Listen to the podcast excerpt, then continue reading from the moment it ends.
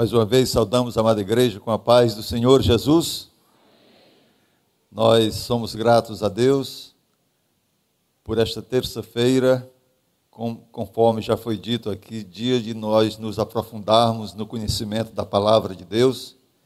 Nosso pastor, pastor Ilquias, tem sido verdadeiramente muito usado pelo Senhor da glória. Hoje ele está ali em São Paulo, amanhã estará na capital, hoje ele está em Olambra, amanhã na capital, São Paulo, para a inauguração, presenciar ali a inauguração do templo do Belenzinho. E na quinta-feira ele segue para outra cidade de São Paulo para um treinamento, para um curso que Deus preparou para ele fazer. Então ele está aprendendo mais para nos ensinar mais, para a glória de Deus. Mas o pastor Ilquias, em contato com a Sociedade Bíblica do Brasil, e a Sociedade Bíblica do Brasil, em contato com o pastor Ilquias, ajustaram para hoje, na direção de Deus, estar conosco o nosso amado pastor Glaucio Luciano, que atualmente mora ali no Recife. E eu convido o pastor Glaucio Luciano para vir à tribuna e usar o tempo que o Senhor vai permitir para nos trazer a palavra de Deus nessa terça-feira tão especial para a igreja do Senhor aqui na cidade. Pastor Ilquias manda o abraço, pastor Glaucio, e o senhor sinta-se em casa e faça aquilo que o Espírito Santo lhe determinar através da pregação da palavra de Deus. Muito Amém. obrigado pela sua presença. Amém, pastor. E sigamos orando pelo pastor Glaucio Luciano. Amém. Deus abençoe. Muito obrigado, pastor. Confia no Senhor e faze o bem. Habita na terra e alimenta-te da verdade. Agrada-te do Senhor e ele satisfará os desejos do teu coração. Entrega o teu caminho ao Senhor. Confia nele e o mais ele fará. Amém. Saudamos a todos com a graça, a paz e o amor de nosso Senhor e Salvador Jesus Cristo. Uma grande alegria para nós estarmos mais uma vez aqui na Decidade. Estive aqui em 2019 e retornamos hoje com muita alegria, com muita gratidão no coração. Trago a toda a Decidade, aos pastores, a todo o corpo de obreiros, a membresia em geral, o abraço da nossa equipe da Sociedade Bíblica do Brasil, da Secretaria Regional de Recife, é a partir da Secretaria Regional de Recife, que nós atendemos seis estados da região Nordeste, né, vindo do sul para o norte: Sergipe, Alagoas, Pernambuco, Paraíba, Rio Grande do Norte e o Ceará. Então, com muita alegria, a nossa equipe toda pediu para mandar um abraço para os irmãos. O nosso secretário regional, o pastor Reuel, também pediu para que nós deixássemos aqui o abraço dele e de toda a nossa equipe, que Deus realmente continue abençoando cada um de nós em nome de Jesus. Amém. Eu quero convidá-lo a abrir sua Bíblia na segunda epístola do apóstolo Paulo. Segunda epístola do apóstolo Paulo, capítulo de número 12. Segunda epístola do apóstolo Paulo aos Coríntios, capítulo de número 12. Eu falei só segunda epístola do apóstolo Paulo, não falei olha aí. Aí é brincadeira, né, pastor? Eu estava querendo testar se vocês estavam atentos. E muitos foram abrindo a Bíblia, né? Então, segunda epístola do apóstolo Paulo aos Coríntios, capítulo 12, um texto muito especial da palavra de Deus. Segunda Coríntios, capítulo 12. À medida que os irmãos encontrem, peço que fiquem em pé para que nós procedamos com a leitura da palavra de Deus. Segunda Coríntios, capítulo 12. Estamos, Senhor, diante da tua presença, na tua casa e agora no tempo de pararmos para ouvirmos a tua voz. Mas só conseguiremos, Deus, ouvir a tua voz se tu nos abençoares, trazendo à nossa mente a iluminação e ao nosso coração o aquecer dele pelo teu Santo Espírito. Então nós clamamos a ti nesse momento, Senhor.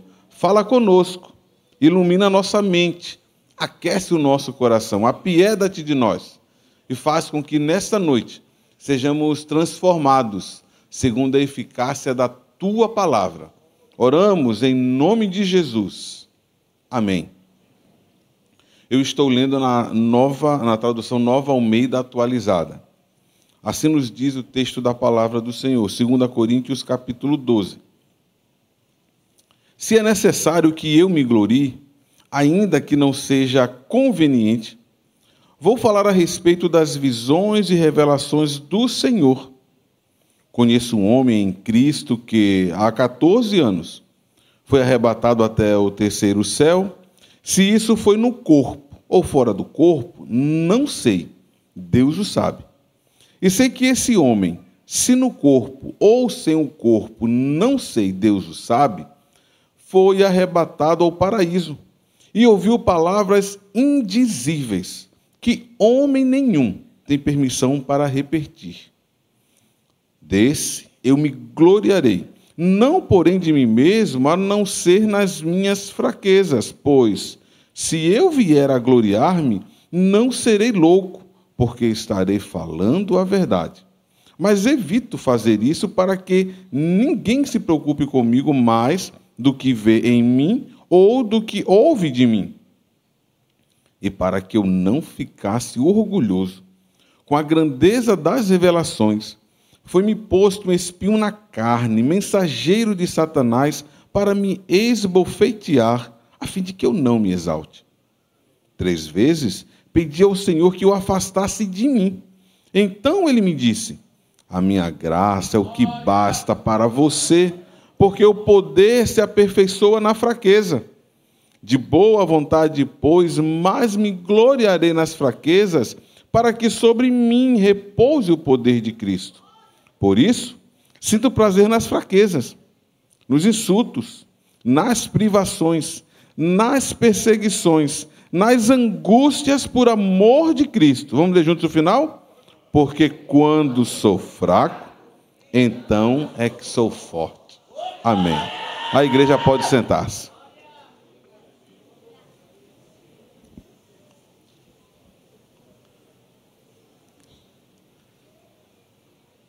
Quem aqui sente-se bem, fica alegre, quando recebe um não? dado o seu pedido. Quando você está apresenta aquele pleito, aquele pedido, impetra alguma forma de petição e você recebe como resposta não. É muito bom, né? Aos pais, aos pais, como às vezes nos coloca no pedestal da arrogância e do poder, né? Chega o filho, chega a filha, pai, mãe, olha, eu estou precisando. E é... Não. É um, é um poder, né? Você impetrar alguém. Não. Não. Quem é que se alegra com isso? É bom receber não? Será que é agradável para nós? Não. Os irmãos aqui da galeria, é bom receber não? É agradável? Alguém gosta também na galeria? É muito interessante. E na nossa relação com Deus? Como nós lidamos com os nãos de Deus? Há momentos que o não bate a porta. Há momentos em que nós oramos, clamamos, pedimos, rogamos insistentemente e de Deus vem? Não. O texto que nós acabamos de ler é um texto muito peculiar na Sagrada Escritura. Muito peculiar. O primeiro passo dele, nós nos deparamos com um grande homem de Deus em íntima comunhão com Deus, experimentando de plena comunhão com Deus. Talvez se usássemos aqui as palavras do teólogo que já descansa no Senhor, John Stott, alguém que vive da plenitude do seu relacionamento com o Senhor. E o texto vai dizer que ele foi levado aos céus, viu, presenciou coisas maravilhosas que onde ele vai dizer que o homem não deve repetir, viu coisas indizíveis, né? ouviu palavras indizíveis. Ah, que crente! Que comunhão com Deus! Ser levado ao terceiro céus, andar no paraíso, ouvir coisas que só Deus pode falar. É essa relação que eu quero ter com Deus. É isso que eu quero buscar com Deus. Esse tipo de comunhão, esse tipo de relação, essa intimidade com Deus. Como é bom o tempo em que a gente se tranca com Deus.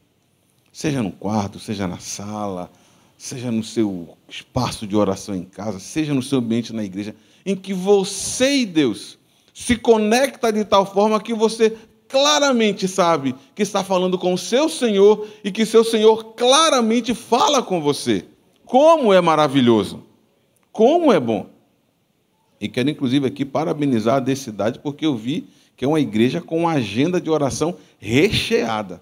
Não há motivos para um membro da Decidade falar assim: olha, eu não tenho condições. Você tem programação de oração toda semana. Uma agenda de oração maravilhosa. Parabéns. E como é bom. Como é bom. Como é bom a comunhão com Deus. E o texto nos fala isso. Olha, eu conheço um homem que há 14 anos foi arrebatado até o terceiro céu. E viu coisas que são indizíveis ao ser humano. Então eu vou tomar cuidado para que eu não me glorie disso. E como é importante, irmãos, como é bom essa relação com Deus íntima, plena. Mas quando continuamos na leitura do texto, terminado o versículo 6, nós nos deparamos com uma mudança de quadro muito grande. Se você talvez estiver com a Bíblia aí na tradução aquela um pouco mais antiga, né, Almeida Revista e Atualizada, você percebe que o, o texto do versículo 7 começa assim: mas, com aquela conjunção adversativa, né? Mas, para que eu não me ensoberbecesse com a grandeza das revelações, foi-me posto um, o que é que diz o texto? Um espinho na carne. E ele vai dizer que ele é o quê? Como é que ele classifica ele? Está entre vírgulas aí, um mensageiro de para fazer o quê? Para me esbofetear, a fim de que eu não. Mas espera aí, pastor. Espera aí. O cara estava até agora benzão na fita com Deus, lá no terceiro céu, gozando de coisas maravilhosas, ouvindo coisas indizíveis. E agora ele já está nessa situação. Que mudança. Mas, para que eu não me ensoberbecesse. E isso é, é muito importante, irmãos, porque o que é que nós podemos já trazer aqui para a nossa lida, para a nossa caminhada com Deus? Eu já vou lendo o texto e já aplicando para nós seguirmos o conselho do próprio apóstolo Paulo, né? Remir o tempo. Irmãos, a nossa relação com Deus, por mais íntima que ela seja, por mais comunhão que tenhamos com o Senhor, nós não estamos isentos do pecado. E nós precisamos tomar muito cuidado, até mesmo com a nossa relação com Deus, porque a partir da nossa relação com o próprio Deus, nós podemos vir a falhar por causa desta relação com o próprio Deus. E é por isso que o apóstolo Paulo diz: Mas para que eu não me ensoberbecesse com o quê? Para que ele não se ensoberbecesse com o pecado dele? Não. Era para que ele não se ensoberbecesse por causa do seu testemunho? Não. Para que eu não me ensoberbecesse por causa das das grandezas das revelações. Então, até na nossa relação com Deus, temos que tomar muito cuidado, porque se nós não atentarmos, podemos nos achar melhor do que o nosso irmão. Parou para pensar nisso? Temos que tomar cuidado, até no nível, de, no nível não, até no tratamento que nós damos à nossa relação com Deus. Corremos o sério risco de, por causa da nossa íntima comunhão com Deus, pecarmos. Então, para que eu não me ensoberbecesse, para que eu não me achasse melhor do que meu irmão, para que eu não achasse que eu sou mais do que eu sou de verdade. O Senhor falou assim: ó, calma, calma, deixa, desça, desça, desça desse seu pedestal, calma, calma. Que bom que você goza de comunhão comigo. Que bom que eu pude levar você até o terceiro céu. Mas lembre-se, você não passa de um pecador, alcançado pela graça, que por misericórdia está vivo que por compaixão do Senhor está aqui hoje. E para que eu não me ensoberbecesse. Aí vem a questão dos. Mas o espinho, o espinho, né? E vem N situações, né? Existem é, teorias teológicas para tudo nesse mundo. Para tudo. Eu já li até que era um, o espinho na carne era um problema que o apóstolo Paulo tinha com sua sogra. Você não, peraí, papai. Calma. Então tem teoria para tudo. Tem teoria para tudo. Mas, pastor, e o espinho na carne? É espinho na carne e ponto. A Bíblia não vai dizer o que é. E onde ela mantém silêncio, devemos nos aquietar. Ela não diz o que é. Agora, quando nós lemos e ouvimos desse espinho na carne, nós podemos aprender algo muito interessante. O que, pastor? Era algo que não agradava o apóstolo Paulo. Por que, pastor? O que, é que diz o versículo 8? Quando você ganha uma bênção, você pede a Deus para ele tirar essa bênção de você? Pede? Pede? pessoal da galeria, quando ganha um presente daquele, aquele presente tão aguardado, vai orar, Senhor, manda fora isso para mim aqui. Então o texto vai dizer que ele ora pedindo ao Senhor que afastasse dele. Então, não sei o que é o espinho na carne, mas sei que era algo que não lhe agradava. E porque não lhe agradava, o apóstolo Paulo, em íntima comunhão com Deus, o que é que ele faz, pastor? Ele usa a única arma, a única arma que o crente pode usar em toda e qualquer situação da vida, que é a oração. Não há arma mais eficiente para um crente do que a oração. É a oração. E ele deixa aqui muito claro: três vezes pedi ao Senhor que o afastasse de mim. Está ruim alguma coisa, irmãos? Ore. Não está bom? Ore. Não adianta ir para as redes sociais postar não adianta. Até, até nós brincamos lá na, na sociedade bíblica, algumas coisas acontecem ali em Recife, e acontece muito essas coisas de manifestações, né? Nós vamos juntar aqui na frente, botar uns pneus aqui, tocar fogo e tal. Não adianta, irmãos. Nós crentes temos a arma mais eficiente, mais eficaz que o homem tem à sua disposição para que as situações se transformem qual, pastor? A oração a Deus. E o apóstolo Paulo nos ensina isso. Ele ora. E não orou uma vez só. Não orou um pouquinho. Ele não orou só para ticar evento. Que às vezes nós oramos só para ticar evento. O que é, que é essa oração de ticar evento, pastor? Aquela coisa que em é, alguns, alguns ambientes de trabalho, alguns ambientes corporativos, que você trabalha com checklists, né? Você tem uma lista e tem que cumprir alguns itens naquela lista, né? Você vai viajar. Tem que levar isso, levar aquilo, levar aquilo, levar aquilo. Você vai, vai ticando os itens, né? vai ticando os eventos. E às vezes a nossa oração, ou nós oramos como se estivéssemos ticando o evento. Ó oh, Senhor, eu sei que não vai adiantar muita coisa mesmo. Ó oh, Deus, eu sei que o Senhor não vai mudar essa situação, mas eu vou orar para depois o Senhor mesmo dizer que eu não orei. Então eu vou orar. Mas o apóstolo Paulo não orou dessa maneira. Três vezes pedi ao Senhor que o afastasse de mim. Na tradução revista atualizada, ele vai dizer assim: por causa disso, três vezes pedi ao Senhor que o afastasse de mim.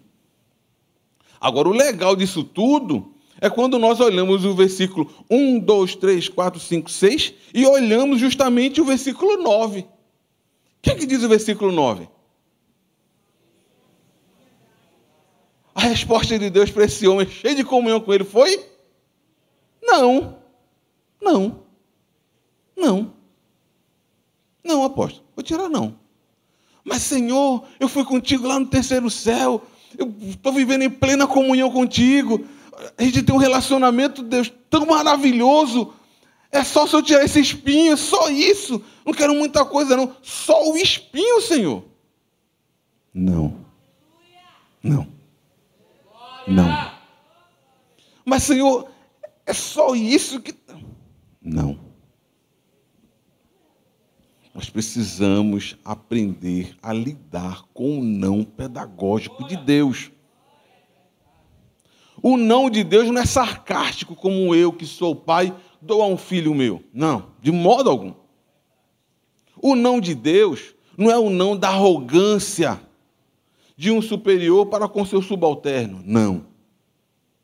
O não de Deus não é para provar que ele é mais poderoso do que nós. Não.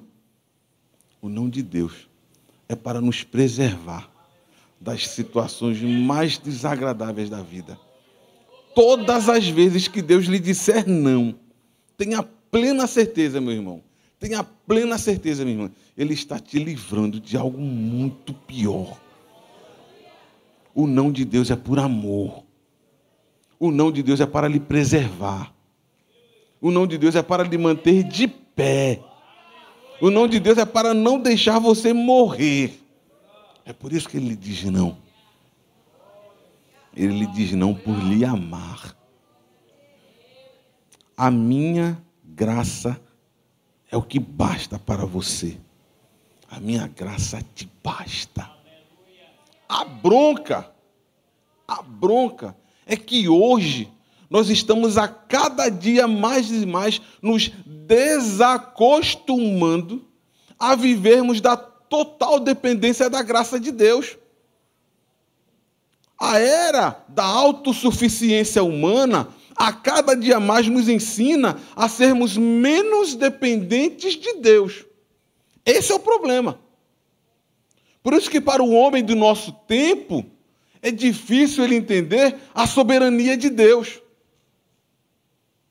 Por isso que para o homem do nosso tempo, é difícil nós lermos Efésios 2, 8, 9 e 10 e entendermos que a salvação não depende de nós, é Ele que nos presenteia. E não vem de obras para quê? Para que ninguém se glorie.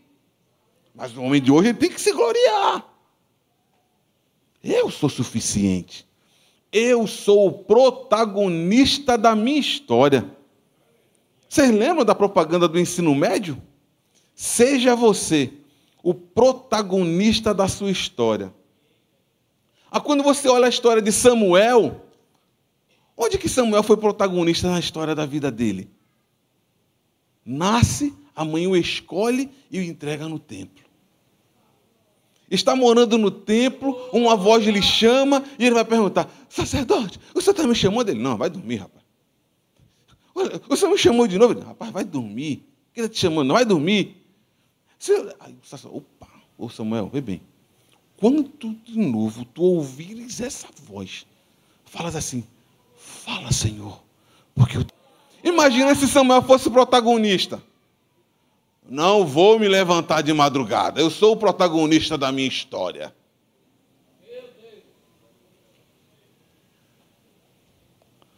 Nós precisamos voltar a aprender que somos totalmente dependentes da graça de Deus. E sem ela, nada do que viermos a fazer, por melhor planejado que seja, dará certo.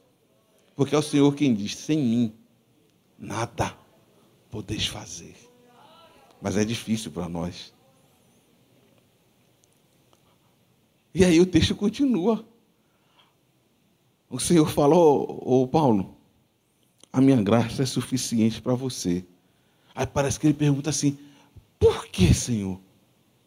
Por que não? Por que você está me dizendo não? Aí o versículo 9 termina dizendo assim: vamos ler juntos o versículo 9, o finalzinho dele, o final dele? Porque o poder se aperfeiçoa na. Na? Não é na força, não. Não é na nossa força. O poder é relacionado à força. Seriam aí, entre os, na linguagem matemática, né? Duas grandezas diretamente proporcionais, né? Poder e força. Agora, quando você associa poder e fraqueza, a moçada que está lá no seu sétimo ano, no seu sexto ano na matemática, né, vai entender que são grandezas inversamente proporcionais. Um está com a curva para cima, a seta para cima, está com a seta para baixo. Ué, porque o poder se aperfeiçoa na fraqueza. Que lógica é essa? É a lógica de Deus. É a lógica de Deus. É interessante isso. Porque o poder se aperfeiçoa na. Como? Que explica? Nem a física lida com isso. Como? Mas para Deus é assim. E aí, a resposta do apóstolo Paulo que é interessante, né? Já viram a resposta dele? Que cântico. Imagina essa melodia, a gente cantando essa melodia. De boa vontade, pois, mas me gloriarei nas. Nas. Vou me gloriar nas fraquezas. Para quê? Como é que termina o versículo 9? Para que sobre mim repouse o quê? O poder de Cristo. Mas não dá para entender como que isso é possível. Lógico. Lógico. Porque nós estamos falando da linguagem da graça. Nós estamos falando da linguagem em que nós somos cada vez diminuídos e o Senhor a cada dia mais cresce em nós. Quando Deus nos ensina por meio do não. Quando Deus nos ensina por meio do não. Ele está querendo dizer para nós assim: deixe comigo. Deixe comigo. Descanse nos meus cuidados. Descanse o coração e confie em mim. Eu sei o que é melhor para você. Você não sabe. É o próprio apóstolo Paulo que vai dizer: a gente não sabe nem orar como convém. Veja bem, a gente não sabe nem orar como convém. Quer clamar a Ele, pedir a Ele. Imagine tomar as decisões que convém. Mas quando a gente consegue entender que a graça de Deus por mais estranho que pareça, é a melhor opção para nós, a gente descansa nos paternais cuidados do Senhor. Porque todas as coisas, meus irmãos, e no grego todas significa todas, viu? Porque todas as coisas. E aí vai um colchete na tradução, né? Um colchete. Não está no texto. Porque todas as coisas, por mais estranhas que pareçam, por mais estranhas que pareçam, na sua vida hoje, cooperam para o bem daqueles que amam a Deus. Pode parecer o mais estranho possível, mas se Deus lhe disser não, é porque é para o seu bem. Única e exclusivamente para o seu bem. É para a glória dele, mas é para a sua alegria. Sempre. E aí o texto chega nos seus momentos finais, né? Por isso, sinto prazer nas perseguições, nas angústias, perdão, por isso sinto prazer nas fraquezas, nos insultos, nas privações, nas perseguições, nas angústias por amor de Cristo. Às vezes, meus irmãos, nós nos pegamos diante do não de Deus e questionamos assim: Poxa, Senhor, toda semana eu enfrento aquele trânsito. Que trânsito para chegar na tua casa, mas toda terça-feira eu estou na tua casa, Senhor, para ser instruído na tua palavra. Poxa vida, Senhor, todos os dias eu saio para trabalhar pesado, mas eu nunca deixo de ir na tua casa. Senhor, Eu moro até longe da igreja e eu sou fiel no meu dízimo, sou liberal na minha oferta, estou em todos os trabalhos. Eu só estou te pedindo para o Senhor tirar da minha vida isso. E o Senhor não tira, Senhor. Será que eu mereço passar por isso, Deus? Você já se questionou assim diante de Deus? Já ou não? Já ou não? Você deve ter sido só eu. Você já parou para lembrar um pouquinho de um breve resumo do currículo vitae do apóstolo Paulo? Você já leu algum, algum, algum trecho do currículo vitae do apóstolo Paulo? Você já leu algum pedacinho do currículo do apóstolo Paulo? A sua Bíblia está aberta, 2 Coríntios 12? Olha para a página do lado, 2 Coríntios capítulo 11. Olha para o versículo 24 em diante. Tem um breve resumo do currículo do apóstolo Paulo. Ele vai dizer assim: ó, cinco vezes recebi dos judeus quarentena de açoites menos um. Três vezes fui açoitado com varas. Uma vez fui apedrejado. Três vezes naufraguei. Fiquei uma noite e um dia boiando em alto mar. Em viagens, muitas vezes, em perigos de rios, em perigos de assaltantes, em perigos entre patrícios, em perigos entre gentios, em perigos na cidade, em perigos no deserto, em perigos no mar, em perigos entre falsos irmãos, em trabalhos e fadigas, em vigílias muitas vezes, em fome e sede, em jejuns muitas vezes, frio e nudez. Vou parar por aqui que a gente já. Aí vê bem, você olha para um currículo desse, aí você fala assim: meu irmão, esse cara não merecia tirar um espinho só da carne. E eu estou me colocando aqui dentro desse, poxa, Senhor, eu pego esse trânsito aí, o Senhor me ajuda. Irmãos, irmãos, que todos os dias, que a partir de hoje, que a partir de hoje, a primeira parte do versículo 10 de 2 Coríntios 12. Todos os dias, quando você botar o pé no chão, depois de dar aquela cafungada quando acordar de manhã, né? acordei, Senhor, obrigado.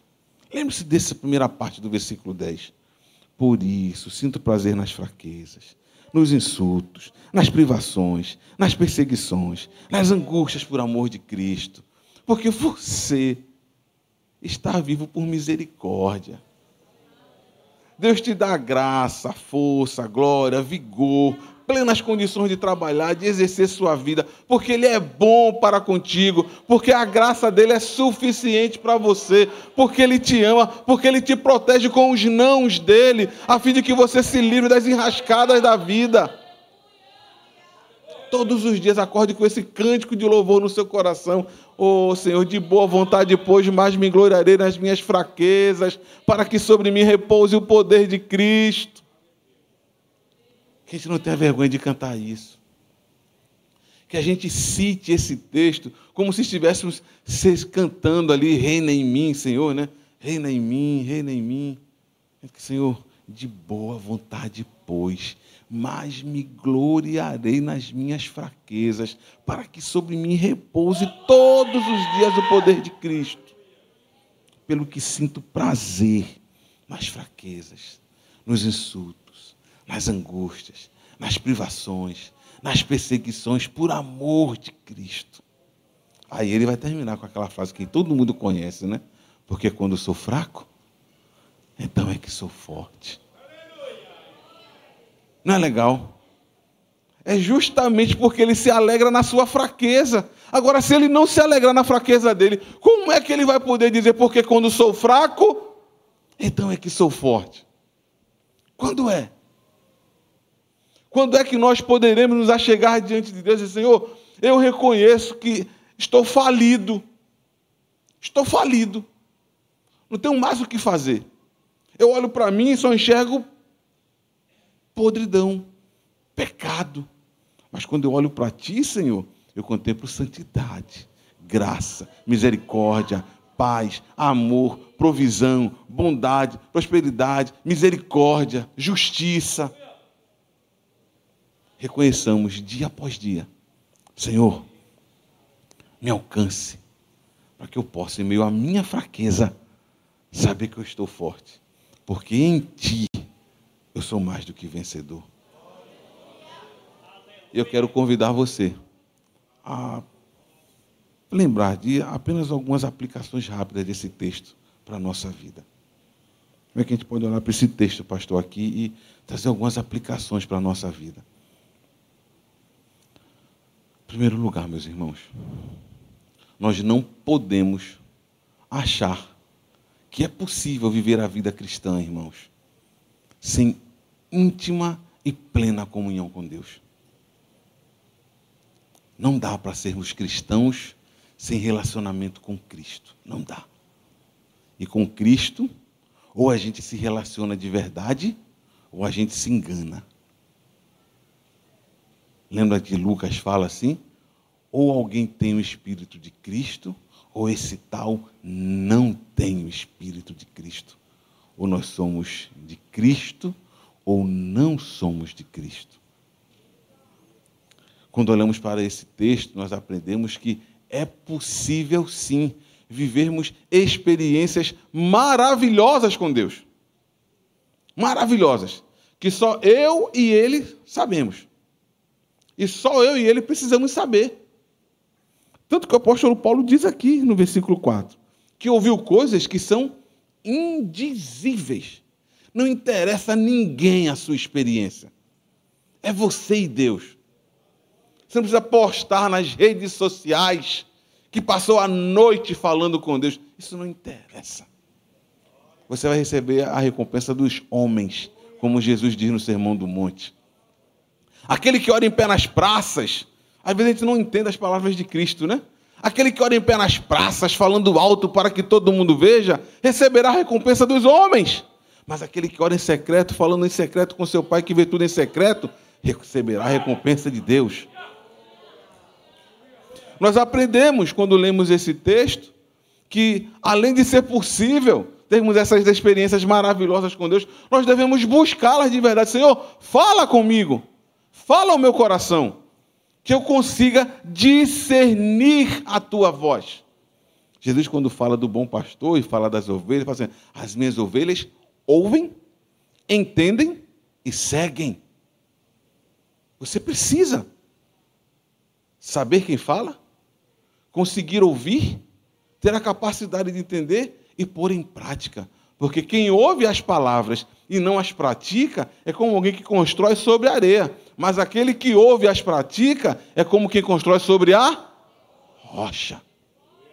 Nós aprendemos, quando olhamos para esse texto, que por mais grandiosa que seja a nossa relação com Deus, não podemos achar que somos mais do que o nosso irmão. Devemos sempre nos manter humildes, fugir do pedestal da arrogância, procurarmos sempre nos afastar do pedestal da soberba. Não queira ter um espinho na carne, não queira ter um mensageiro de Satanás para ali. E a expressão no grego é essa: alguém que está batendo em sua face para lhe humilhar. Não queira isso. Então seja sempre humilde. Não importa a sua relação com Deus, seja humilde. Nós aprendemos aqui também que, por mais crente que sejamos, a nossa oração pode receber de Deus um não como resposta. Não fique frustrado com o não de Deus. Pelo contrário, agradeça por ele lhe amar tanto. Ele dizer: Não, meu filho, não, minha filha, para você é melhor não, agora não. Talvez mais à frente, mas agora não. Aprenda isso. Aprenda a depender única e exclusivamente da graça de Deus todos os dias da sua vida. A graça de Deus nos é suficiente. Por fim, aprenda que é na nossa fraqueza que a força de Deus reina e nos faz mais do que vencedores. Descanse seu coração e acredite que Deus tem o melhor para você em Cristo. E eu quero convidar você nesse momento a curvar sua fronte. Desafiar você que ainda não está rendido a Cristo. Que se você quiser assumir esse compromisso com Ele hoje, Faça isto. Talvez você diga assim, pastor, eu estou na igreja há mais de 30 anos. Mas vira e mexe, eu estou vacilando na minha caminhada com Deus. Aproveite hoje essa oportunidade. Aproveite hoje. para que você possa dizer: porque quando eu penso que sou fraco, então é que sou forte. Aprenda hoje e se aproprie da oportunidade de poder dizer assim: Oh Senhor, obrigado, porque eu sei que a tua graça me é suficiente. Que Deus nos abençoe e nos dê graça de termos esse relacionamento com Ele. Permita-me orar pela sua vida. Deus, está aqui o teu povo, rendido e cativo à tua palavra. Totalmente, Senhor Deus, dependentes de ti somos e sabemos que sem ti nada podemos fazer. Reconhecemos, Deus, que na nossa vida as coisas só acontecem porque tu permites. Sabemos, Deus, que em tudo tu és o Senhor da nossa vida, da nossa história e nos guarda em todo o tempo. Dá, Senhor, com que os nossos dias sejam para o louvor da glória do teu nome. Faz, Senhor, com que a nossa caminhada seja sempre em Cristo, o caminho, a verdade e a vida. Dá, Senhor, com que nossas mãos jamais se cansem de fazer o bem, pois para isso nós somos formados em Cristo, para andarmos nas boas obras que Ele de antemão preparou para que andássemos nelas. Guarda, Senhor, os nossos pés, para que nunca nos afastemos da tua casa e nem da tua presença. Guarda, Senhor, a nossa mente, para que nela só exista aquilo que é para a tua graça. Que nossos olhos existam apenas para contemplar a beleza da tua santidade, contemplar a tua criação e sermos ajudadores daqueles que carecem da tua bênção.